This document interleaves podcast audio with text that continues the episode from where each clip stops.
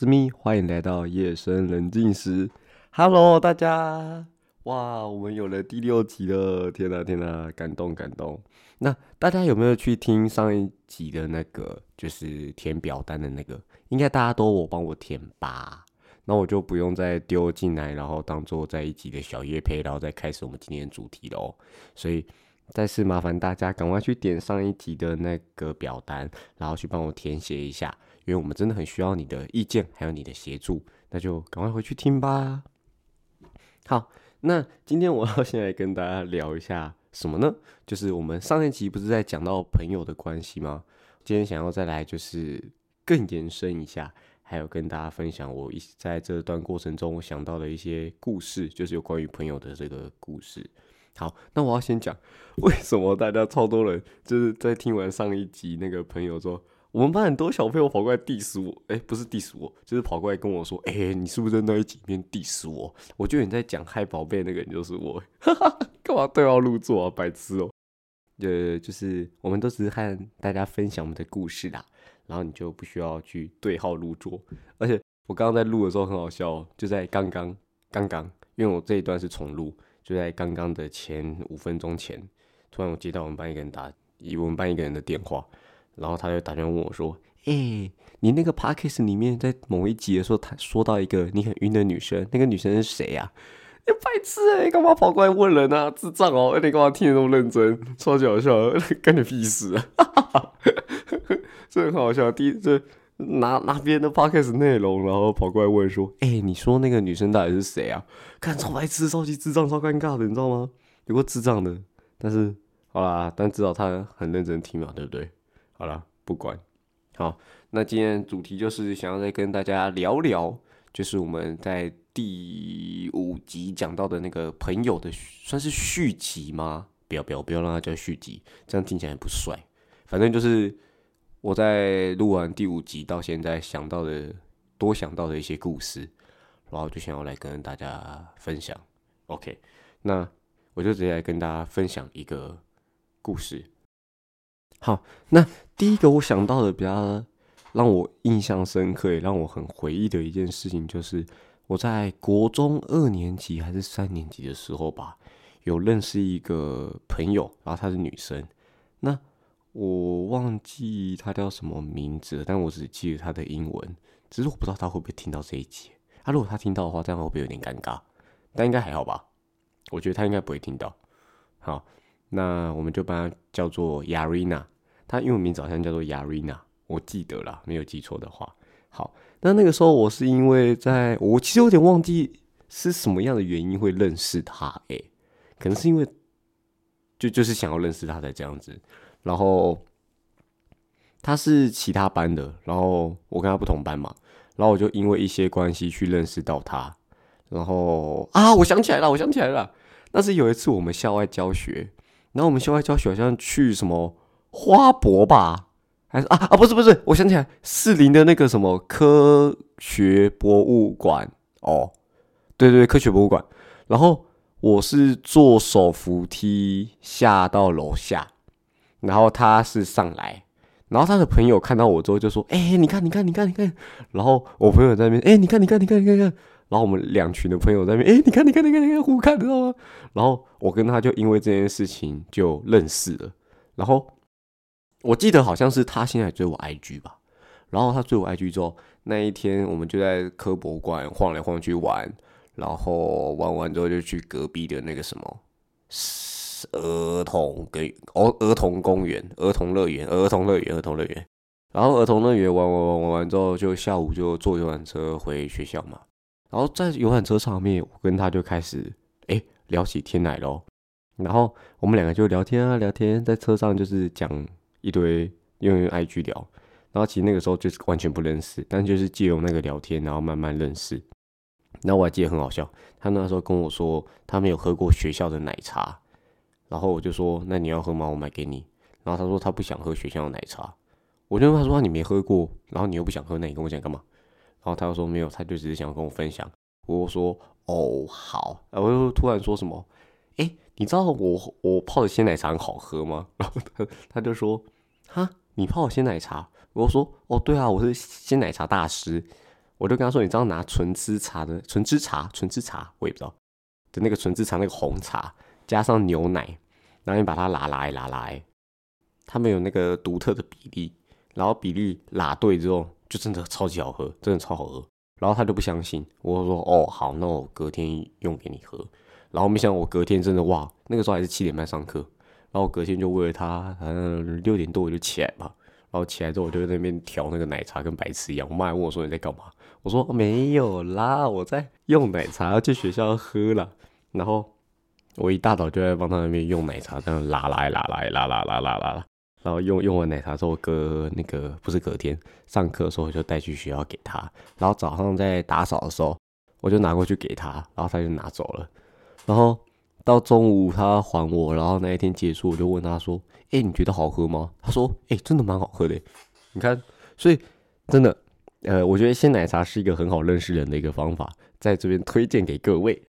好。那在那些奶茶之后，我们两个就一直继续聊天，然后聊天聊天，我们就一直聊聊聊，真的聊很久。然后有时候我去 Seven 买早餐或是买东西吃的时候，你们应该知道 Seven 不是有巧克力吗？什么 Twix，不然就是 Sneakers，他们的那个巧克力都会特价，不然就是第二件八折嘛。我记得是这样子，因为有一段时间没有买，然后第二件八折，然后我都会想说买一条。四十块啊，第二件八折，八是三十二，这样就便宜八块。然后我就想说，诶，那这样子还是来买两条好了。但是买两条，我就觉得，你看我一个人吃两条，我就觉得哇哦，好肥哦，而且很腻，所以我都会把另外的多的那一条去拿去给他。所以不管买什么巧克力，我都会给他。但我记得他最喜欢吃好像是 Twix，就是 T W I X，黄色包装的，然后里面是。就巧克力嘛，然后下面有那个饼干在里面，他比较喜欢吃那个，然后他也很喜欢吃巧菲斯，这我也记得。然后在那之后，我们还是继续聊天，一直聊天，一直聊天。然后我们几乎都真的就是每天都有聊，而且我们也变得很熟。然后每天晚上，我们都可能会把对方一些不开心的事情或者一些难过的事情跟对方分享。然后他是一个比较忧愁善感。忧愁善感的女生，所以她有时候可能会因为一些小事情哭啊，或是难过。那我记得有一次是我们在操场上体育课的时候，还是不是体育课是放风的时候，我有点忘记，好久之前。然后我就在那边操场跑来跑去啊，操场跑来跑去，然后就看到怎么有个熟悉的人坐在那个，就反正就蹲在墙壁旁边，然后坐在操场边边。我就想说那个人是谁，然后我就凑进来。一看哦，她是雅瑞娜，然后我就跑过去问她说：“啊，你怎么了？然后你怎么在哭？哇，你知道吗？她在哭，然后我就吓到。然后那个时候我厕所之后我擤鼻涕，不是不是不是我厕所，啊白痴哦，我口袋只有我擤鼻涕的卫生纸。然后我想说，那怎么可能擤鼻涕卫生纸不行？然后我用过我擤鼻涕的卫生纸，然后我就赶快冲去那个厕所外面的那个那个叫什么卫生纸贩卖机，然后我就丢了十块进去，然后买了一包。不是买了一包卫生纸出来，我上次讲是买了一包贩卖机，买了一包卫生纸出来，然后卫生纸买完之后，我就再冲到贩卖机去买了一条巧菲斯给他。啊，不是错了，我是买一条七七乳加给他，然后我就拿去给他，他拿完之后他就看着我，然后跟我说谢谢，然后我就也没多问他什么，我就只是跟他说哦好，然后有什么事再跟我讲，你先冷静一下，然后这样子就是帮助他。只是唯一美中不足的地方，就是他比较喜欢吃巧菲斯，所以 我只记得他是喜欢吃巧菲斯。好，那这边来教大家一个很重要的地方，就是你在你当你看到女生在难过或者在哭的时候，你第一件做的事情不是要去一直问她说：“诶，你还好吗？你怎么样？你刚经历的什么事情？”而是要去陪伴，真的要去陪伴，不要一直去一直安慰，一直安慰。我觉得这样没有意义，所以我觉得。当你遇到有女生心情不好或是在难过的时候，我觉得你第一步就要先，就像说是我做的，那个女生可能喜欢一个巧克力或是喜欢什么东西，你就去买那个东西给她，给她完之后，你就可以跟她简单讲几句，说啊，你情绪先冷静一下，你好了之后再跟我讲，然后你就可以走，不然就是你就默默坐在她旁边陪她就好，真的不需要就是一直去问她说，哎，你还好吗？你怎么发生什么事情？不要。那种时候，他们女生都是需要一个人静静的。那是我们还是继续，就是真的一直每天聊天，然后每天都讲很多事情。然后还有一次，还有一次我也记得很有趣，就是有一次半夜三点多的时候，我就睡不着，我也不知道怎么那一天睡不着，然后就有点失眠，反正就睡不着。然后我就想说，那三点多谁还醒着？有谁可以聊天？那我就跑去密他，我就密他说：“嗨嗨，在吗？”然后结果他就回我了。我就说：“哇，他竟然三点多还没睡。”但我但我记得他好像跟别人都日夜颠倒，他跟别人对，反正他就一个很不一样的一个人。然后我就继续跟他聊天。然后那个时候三点多，我就跟他聊了很多，然后也说了很多彼此之间的事情。我不知道你们有没有跟我一样有一个感觉，就是。你通常想要跟朋友聊心事的时候，你不会在大白天讲，你一定会在那种晚上或是夜深人静时的时候才会想要跟对方讲，因为我觉得那个情愫还有那个气氛才是对的，就是要在嘿嘿啊，然后小小声的这样偷偷讲，我觉得这样子才是才会真的让对方想要把他真心话讲出来。所以就是那个时候三点多我们在聊的时候，我们聊到四点多吧，然后我们都讲了很多的事情，然后讲了对方很多。不管是自己啊，对未来啊，对身边的人，或是自己的家庭的一些状况，我们都有跟彼此讲。但是我我们之间也没有什么暧昧的情愫，我们就只是真的就是朋友。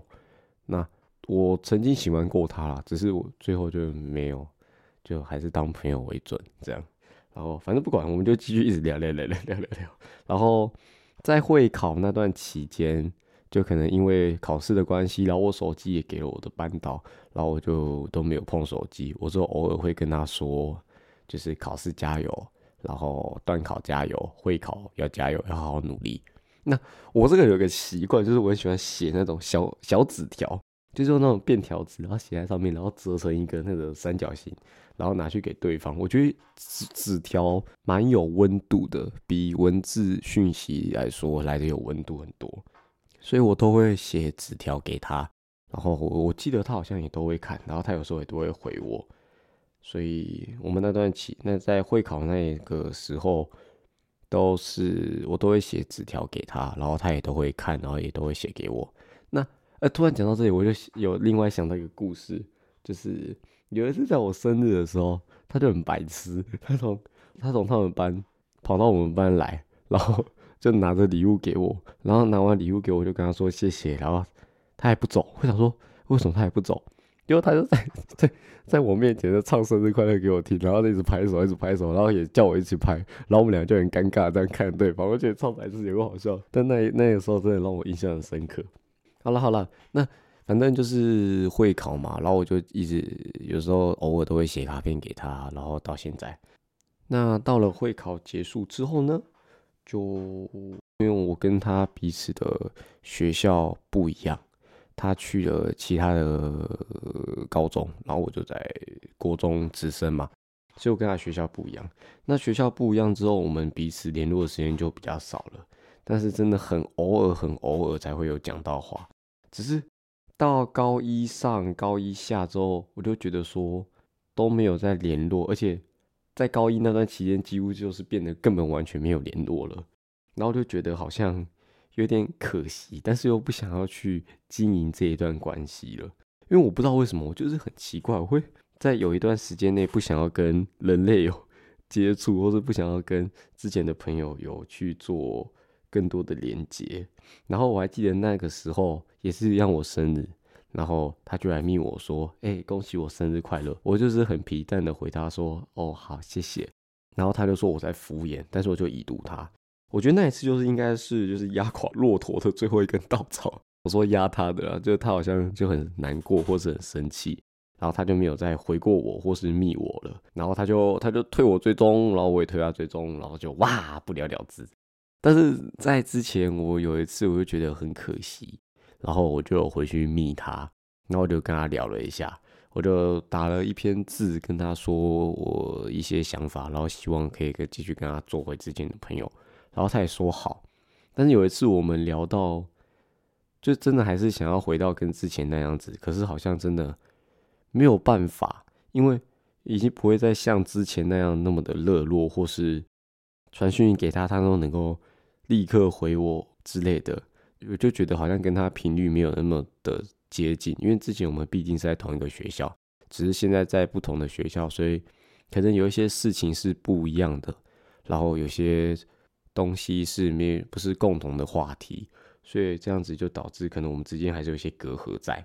那我一直想要去重新凑合这个关系，那他可能就觉得没有办法，所以在我那一次回去之后跟他聊了一段时间，但我觉得没有办法，我就自己退开。然后就一样把他追踪给退掉，然后我也把他粉丝给移掉，那这样子就全部都结束，然后就一直到了现在。那到了现在就觉得已经慢慢习惯，就是身边少了一个这个这么好的朋友，只是偶尔在那种心情很低落或是很难过的时候，还是会想要找一个人能够听听自己的想法，或是听听自己整天呃听自己靠背，要不然就是抱怨。但是或许已经。有其他人的代替，但我觉得你还是我啦，我自己还是会想要找回那个那位朋友，就是亚瑞娜，她能够再继续跟他聊一些之前的事情，因为我觉得如果频率不对，应该还好，这件事情可以避免，只要彼此愿意分享，都能参与对方的人生，所以就现在还是觉得会有点难过。那当然，班上的人还是有一些同学是可以和他们分享自己的一些。内心的情绪还有看法，但是有时候你你们应该也知道，有时候就是你看到这个人，你们应该是很好，但是你不会想要把自己的情绪告诉他，或是把自己内心的话去告诉他。但有些人你看到，你就是可以，你就是可以在他面前完完全全做自己。所以我觉得这真的是除了频率之外，也是一个感觉 emoji 的问题。所以这个就是必须要遇到你的知己，知音难寻。好，那在第二个第二个我想到的故事，就是在我国中的时候，其实我在国二国二国二的时候，我是国中部的那个班联会的主席，就是有些学校叫做小市长嘛，但我觉得小市长真的很智障哎，不行，我要叫国中部班联会主席，然后我就是被选上是国中部班联会主席，所以那个时候。在国二的时候，我几乎就是整个国中部都知道我是谁啦，真的就是这样，整个国中部都知道我是谁。我走路都横着走，走路都有风，自带音效，还有那种帝王色还是霸王色的那个感觉。然后就这样，但是那段时候，可能班上有一些小孩子，就小男生，他们可能会眼红，说：“呃，凭什么 A 人那么拽啊？为什么所有人都知道他？为什么所有人都喜欢他？”所以他们可能就会堵拦我。所以我在国九的时候，我就好像。有被排挤吗？我也不知道算不算被排挤，反正就是有一群男生跟一群女生不喜欢、不想理我。然后那个时候我在班上就整个陨落下来，哈 哈超难过、超低调的。所以那个时候就是因为这些，因为可能眼红啊，不然就是一些人际上的关系有受到一些打击，然后就跟那群那小男生还有小女生就是处的不太好。但是我跟那群小男生跟小女生在国一的时候都是好朋友。只是到了国二、国三，就他们因为我是班联会主席的关系，然后他们就觉得好像很眼红啊，或者很堵拦，所以他们就没有再理我了。那到了毕业之后，那群小男生还有小女生部分人类跟我一样是直升的。那我们到了高中之后，我看到他们，我都不会想要跟他们有任何的接触，或者想跟他们打招呼。但是他们应该是长大了还是怎么样？他们看到我都会很热情的跟我说嗨嗨嗨，而且我跟他们是不同班的。那我不知道他们对我的嗨的意义是可能要嘲讽我还是怎么样。但是目前给我的感觉就是他们至少好像觉得就是已经没有必要再继续讨厌下去，而且都过了这么久，所以他们会跟我打招呼，然后跟我聊一些事情，那我都会避着他们，不然就是。真的很冷漠的跟他们说声嗨，就是变成一个点头之交。那呃，其中有一个男生有跟另外我们的共同朋友那位女生说过，问说说为什么 a l a n 每次看到我都不太理我，或是觉得说我跟 a l a n 好像变得很不熟。但我自己的认为就是，我觉得因为我们不同班，再加上国中那些事情，然后。到了高中，我的个性可能变得比较孤僻，或者比较难搞，所以我就不想要再跟人类有太多的接触，而且我会就是不想要再去跟他们有过多的交集，所以我才选择避开他们。那有一次我在普兴火车站要过马路的时候，我就遇到了一个我国中的同学，就是我刚刚前面说那一群小女生中的其中一个。然后他看到我之后，他就跟我说嗨，然后问我最近在干嘛。我就只是点了头，跟他说哦没有，就一般般。然后我就快步离开。那听说他是很很惊讶，然后他也很难过，他好像有问其他人说为什么他跟我打招呼我不理他。那我我的回应跟前面就是都是一样，我就只是不想要跟他们有太多交集，然后我也不想要去理他们，或是跟他们讲什么。好，那呃，我国中班导跟我一直都很好，然后我们一直有保持一个很热络的联系，反正我们每天都在聊天之类的。然后他有看到我高中变成这个样子，他就问我说：“为什么你高中会变成这个样子？”那他说：“我之前之前的我啦。”就是比较外向啊，然后也都是那种很积极和和其他人当朋友，然后很积极维持自己的朋友关系。那种现在你会变得比较的内向，或是比较孤僻，不喜欢什么事情是一群人，然后反而是比较偏好什么事情都是自己一个人完成。那我觉得会影响我这样子最大的，应该都是在于我国中那一段被排挤的时间吧。我不知道到底算不算是被排挤，反正就是被大家堵拦讨厌。那我觉得那段时间真的算是影响我蛮大，因为我觉得那个时候你原本是一个班上的 leader，然后因为你成为了整个学校推举你出来成为的那个班联会主席，然后反而大家眼红，嫉妒你的能力，或是嫉妒为什么你现在会变成这个样子。然后开始联手班上的其他小朋友一起去排挤你，或是一起去不理你。我觉得这感觉是很伤人的，而且毕竟你们曾经是朋友，然后可能会在班上用一些言语去攻击你，或是去嘲讽你。可能其他人不知道，但是在他们自己的同温层，还有你自己本人，你都会知道他们讲的那个意思是代表什么。所以我觉得那段期间真的是改变了我很多。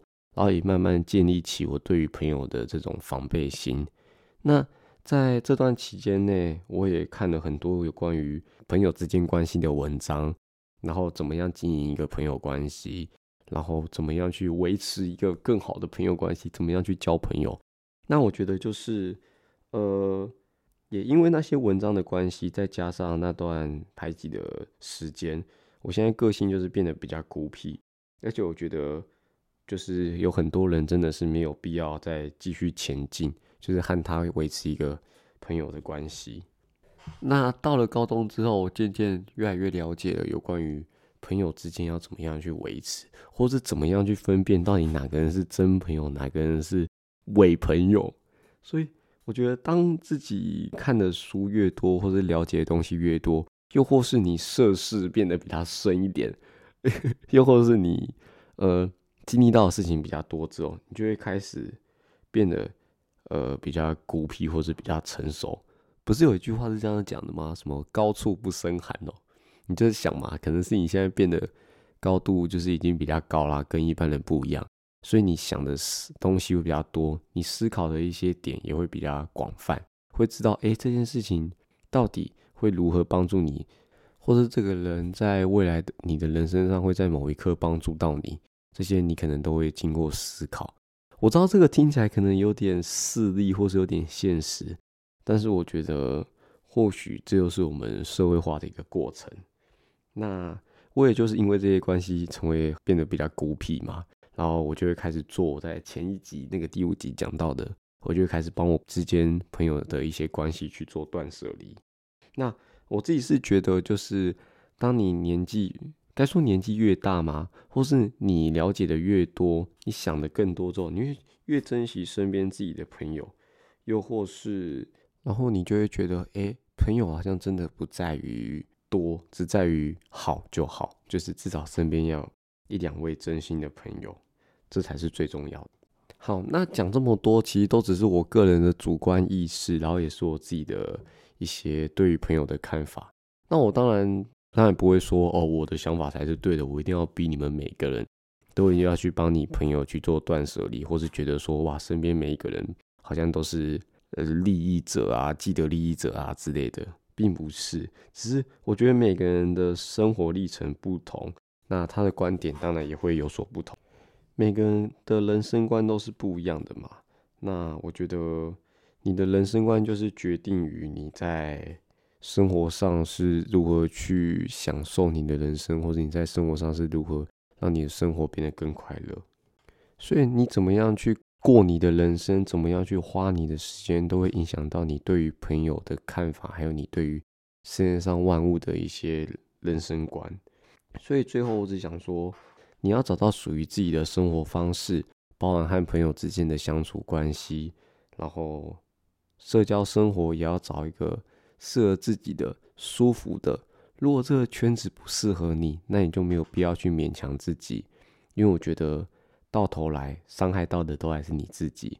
如果这个圈子适合不了你，或者这圈子无法容下你，那你就再去找其他的圈子嘛，对不对？这天涯何处芳草，何必单恋一枝花呢？那如果你觉得啊，好像很多圈子都不适合你，那你就一个人啊，一个人又不会怎么样。我觉得现在的时代应该不会去排挤一个人吧，就是他喜欢一个人，那就给他一个人啊。反正他不要影响到别人就好，你也可以一个人排挤全班啊，都都没差。而且现在不是有时候上课要分组嘛？但我觉得现在部分老师应该都会顾及到一些人类，就是还是同意就是要一个人一组吧，一个人一组也可以啊。所以我觉得你没有必要去勉强自己去融入不适合你的地方，或是勉强自己去适应一些不适合你的环境，因为如果他们不愿意接纳你。那你一直拿你的脸去贴人家冷屁股，也何必呢？大家有没有看过一个梗图啊？我刚刚突然想到，就是有人把一颗橘子剥开来，然后把一片剥走，然后那颗橘子又放在桌上，然后把一颗蒜头塞到那个剥掉一片的那个缝缝里，然后让它变成一个完整的橘子，但是它中间塞了一颗蒜头，然后它下面就写着：就算挤进去，还是局外人。你们觉得是是真的就像是这个样子？他们是一颗橘子，但是你这个蒜头，你一要去挤进去他们的那个圈子，你还是不会变成橘子啊，你终究还是蒜头。所以我觉得真的没有必要逼自己去融入一个不适合你的环境，或是让自己去贴切大众文化，你就好好的过好你自己的人生就好。好，那至于社交生活的部分，就是我觉得。如果你有一个很适合自己的圈子，然后你跟那群人的频率都相近、相对的话，那你就可以参与他们的一些社交生活。可能他们今天约要去看电影，或是约要出去吃饭，你觉得在你能力的情况下，你就可以一起参与。我觉得适当的参与团体的社交生活，有助于你在团体中的地位，或是增加整个团体的向心力。因为你想想看嘛。今天你跟你另外三个朋友，你们四个人是一群班上的一个小团体。那今天有一天有一个同学说：“哎，我们今天放学去吃麦当劳好不好？”然后另外两个人都去了，然后他们三个人嘛，那你不去，或许第一次可能他们三个会觉得说：“哦，你可能因为忙的关系，或是晚上还有一些其他事情要做，所以你就没办法参与这一次的吃饭。”所以他们可能觉得没有关系。但你不可能每一次、每一次、每一次、每一次都说很忙，然后不能参加。那对于他们其他三个人而言，你会觉得说，哎，你好像没有把心放在大家这个团体身上，就会觉得说，好像有你好像就可有可无。所以我觉得适当的参与整个你们的团体的或者圈子的一些社交活动，也是有助于你们彼此的感情能够更加的升温，然后。也可以约大家一起出去逛逛，不然就是中午的时候一起去福利社买东西。我觉得在一起出去玩的过程中，你反而更可以看清楚这个人的真实样态，或是知道说他的一些价值观。所以说不定你们是两男两女啊，对不对？然后你可能喜欢那个男生，然后你还可以借口说啊，我们四个人一起出去，然后就可以在出去玩的过程中有更多的机会能够跟那个男生讲话，然后说不定。你在出去玩的过程中啊，你可能觉得这个男生诶价值观不错，然后穿搭的也很好，然后讲话也很有品味，然后对外面的一些陌生人也都很有礼貌，都很客气。那借由那一次的团体出去，然后出去玩啊，然后你就觉得哇，对他好像越来越加分。那之后也就有更多的机会能够单独约这个男生出来，而且你看嘛，你跟这个男生不应该是这样讲，你跟这一群团体出去，然后出去玩回来之后，你是不是就可以跟那个男生聊天？那聊天就可以用你们今天出去玩的东西当做话题啊。那这样子看是不是就一举多得？有话题，然后又可以更认识这个男生，然后说不定晚上能够再打个甜蜜小电话，然后还有之后的出去玩的机会。所以我觉得，嗯，当然就是要找到一个适合自己的圈子，然后去用心去经营，陪伴他们，或是跟他们一起聊你们共同的兴趣。那这样子就能促进你们的频率更加接近，然后也能够让你们哎，好像变得更好这样子。好，那最后的最后就是要跟大家说，如果真的不行，找不到适合自己的圈子，那就一个人吧。反正一个人也没有不好。我有时候也会想要在中午的时候，想要一个人安静的吃个饭，就是享受于没有人跟我讲话的时间。我就只是想要安静。那一个人没有对或是不对，那一群人当然没有对或不对。你只要找到适合你自己的生活方式。适合你自己的社交环境，还有生活，这样就是最适合你的。好，那讲到这里，你是不是以为就要结束了？哦，其实并没有。呃，好啦，偷偷跟你讲，其实原本我已经录完了，但是录完之后，隔天就是今天啊，然后我就想到，哎，我好像还有东西没有讲，所以我又继续再重新再录一次。所以今天就是我思考了一天之后继续来录，所以可能会衔接上有点怪怪吧。但没有关系，反正我就继续拿来当这一集。好，那我想到就是，因为我前面不是有讲到说要找到适合，应该说要找到适合自己的生活方式嘛。那我就想要来跟大家分享在一个故事，就是我在高中时期我认识了一个朋友。那那个朋友对我来说意义真的很大，因为他是在我高中的时候，他给我一个很特别的感觉。什么意思？其实是这样子的，就是。我在高中的时候认识他，然后我就跟他几乎每天都会聊天。然后我觉得他给我的感觉很特别，就是我看到他的时候，我能够在他面前很自然的告诉他我心里的真心话，然后有什么事情的时候都会想要告诉他。就像是有时候我会跟我可能跟我爸妈吵架，有时候他们在那边 murmur 或者那边吵来吵去骂我的时候，然后我就很不爽，然后心情不好的时候。第一件想到的事情都是会想要去告诉他，然后问他一些意见啊，然后听他听，请他听我抱怨，然后他都会很乐意的，就是听我抱怨。所以我觉得他给我的感觉是一个很特别不一样，他给我的感觉是其他人给我不了的，所以我就觉得跟他频率好像很接近，然后也很有共鸣，然后我跟他兴趣也蛮像的，所以有时候我们放学的时候，我们都会一起走路。然后一起走路去，不管是全联或是全家买东西，然后逛逛，然后一起去吃饭，然后一起去出去聊天。我们还会一起去猫咖，然后去看猫，然后就走路一起回家。然后我还记得有一次，我们是七点半放学，然后七点半放学回家之后，我们就一起在聊天聊天，然后慢慢走，然后我们就走去公园聊天，然后就聊聊聊聊聊聊，一路聊到九点多，快十点。然后我还没有跟我妈讲，然后那一天我就被我妈骂超惨，有个白痴。反正我们两个就是几乎每天都会一起走路回家，然后一起在路上聊天，一起分享我们天遇到的事情，还有我们的心事。所以他真的是我在高中生活算是真的有一个人可以让我在他面前毫无保留告诉他所有事情。对，好，反正我就是很谢谢他，然后也很喜欢他，很喜欢这位朋友。好，那接下来就是呃。我在昨天跟今天的这段过程中，我就想到一个问题，就是我昨天在录的时候，不是有说到我个性很孤僻嘛，然后我就想到一个就是点嘛，那我就想要来问问大家，我一直觉得我自己有个很奇怪的地方，我不知道大家有没有跟我一样，就是你们会不会可能在一天啊，然后早上的时候就很正常，然后一样开开心心、快快乐乐，然后那边疯疯癫癫。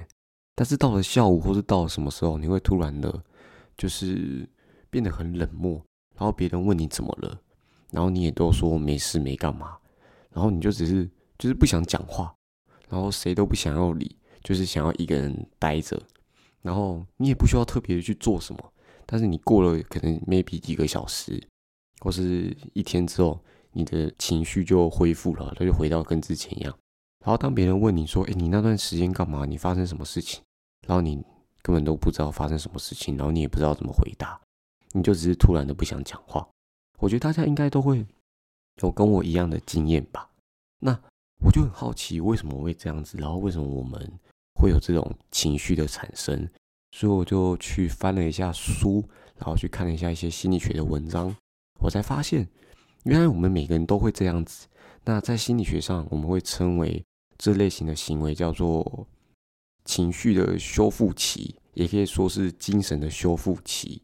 那简单来说，就是我们的精神还有我们的情绪，甚至我们的社交啊，其实都跟我们的金钱或者知识是一样的。我们的精神就像是一种资源。他们也会有一样会面临消耗或是枯竭的危机。那我们一些习以为常的人际沟通啊，或是我们人和人的互动，还有社交，他们都是一种输入。那他们虽然丰富了我们的人生，但同时也消耗了我们的精神。所以说，当有一天你的输入小于输出的时候，你就会感受到疲惫，然后疲惫就需要休息，就像是你今天冰箱空了，就是需要补食物进去一样。所以你进到你的精神修复期之后，你就会不想要讲话，你想要一个人独处。所以可能那些时候就会在 maybe 一两个星期之后，然后突然某一天的下午，你就会突然的情绪变成低落，然后什么都不想讲话，然后谁来找你都不想回。那很明显就是进入到精神修复期。那这个时候你就必须要好好的休息，然后一个人独处，然后给。自己一些和自己的空间，然后给自己灌注一些能量。那在心理学的文章中，最后就讲到，那精神修复期其实每个人都会经历到，然后几乎可能每天都在发生。那这是一个正常不过的事情。反正情绪这种东西，反正就是有起有落，对不对？然后情绪就跟我们的精神还有体力是一样的，都会有库存，然后也都会有消耗的一天。那当它消耗了，或是它快空的时候，我们就会进入到修复期。那我们在修复期那段期间，我们就好好休息，呃，好好给自己一些和自己相处的空间，然后了解自己。反正就和自己独处这样子。那我知道大家可能会在听到这边就会想说，诶，那别人来问我怎么了，然后我都不理他们，或是别人来找我都不理他们，那会不会破坏我跟他们之间原本的关系啊？其实我认为是不会的，因为我觉得沉默并不是关系会变差的转折点，沉默反而会帮助你跟他之间有更深入的朋友关系。所以我觉得适当的沉默，正是给彼此有那个机会去加工你们那些没有被真正听到的讯息，也可能是你们隐藏的真正的友谊。你反而透过沉默，你能够知道对方对你的关系，那。你能够适应对方给你的沉默，也能够给对方理解，然后在对方不想说话的时候陪伴在对方。